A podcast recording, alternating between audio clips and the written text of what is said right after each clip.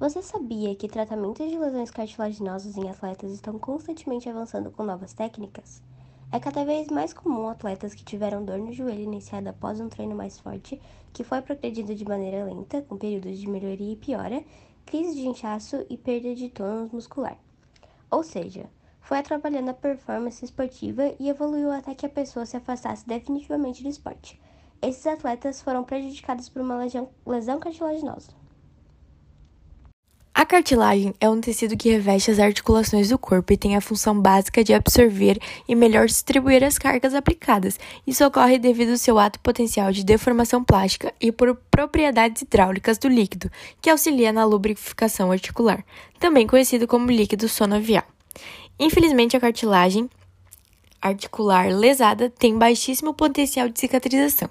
Isso se deve às propriedades histológicas do tecido cartilaginoso, que, ao contrário da maioria dos tecidos do corpo, possui pouquíssimas células, não tem vasos sanguíneos e nem aneural, ou seja, não possui terminações nervosas, e é riquíssimo em água. Algumas das soluções para as lesões cartilaginosas são: infiltração articular com ácido hialurônico. O ácido hialurônico é produzido naturalmente por células da membrana sinoval e junto a outras moléculas. Uh, ele compõe o líquido sinoval, responsável pela lubrificação e nutrição do tecido cartilaginoso.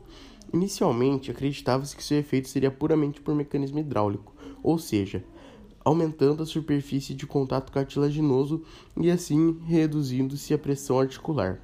Estudos recentes mostram que incluiria a redução da ativação de células inflamatórias que causam destruição articular da artrose e tem ação direta em receptores da dor articular causando analgésia prolongada. Microfraturas são as tradicionais raspagens ou perfurações múltiplas, causando sangramento e, consequentemente, cicatrização. Nessa técnica, o defeito cartilaginoso é preenchido por fibrocartilagem, rica em fibras colágenas tipo 1, com propriedades biomecânicas diferentes da cartilagem hialina articular. Biomembrana.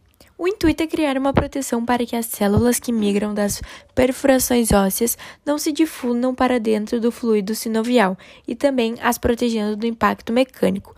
Durante o procedimento, o cirurgião aborda o defeito cartilaginoso por via aberta, realizando as microfraturas, insere a biomembrana e a costura em suas bordas. Bom, agora eu vou falar sobre os transplantes cartilaginosos. Com a evolução das pesquisas, surgiram as técnicas que envolvem o transplante do tecido cartilaginoso. São conhecidos como transplante ostocondral e mosaicoplastia.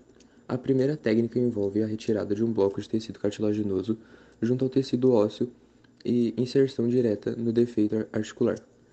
A segunda envolve processo semelhante, porém com inserção através das paliçadas. Sem dúvidas, o caminho para a regeneração cartilaginosa é a cultura de células em laboratório, seguida do reimplante no paciente. Diversas técnicas encontram-se em estudo, entre elas a cultura de células-tronco, onde de maneira semelhante células-tronco são retiradas da medula óssea, geralmente do, do osso da bacia. A seguir, são tratadas transformadas em, cartilagino, em cartilaginoso e reimplantadas no paciente. A técnica encontra-se em estudo e parece ser promissora.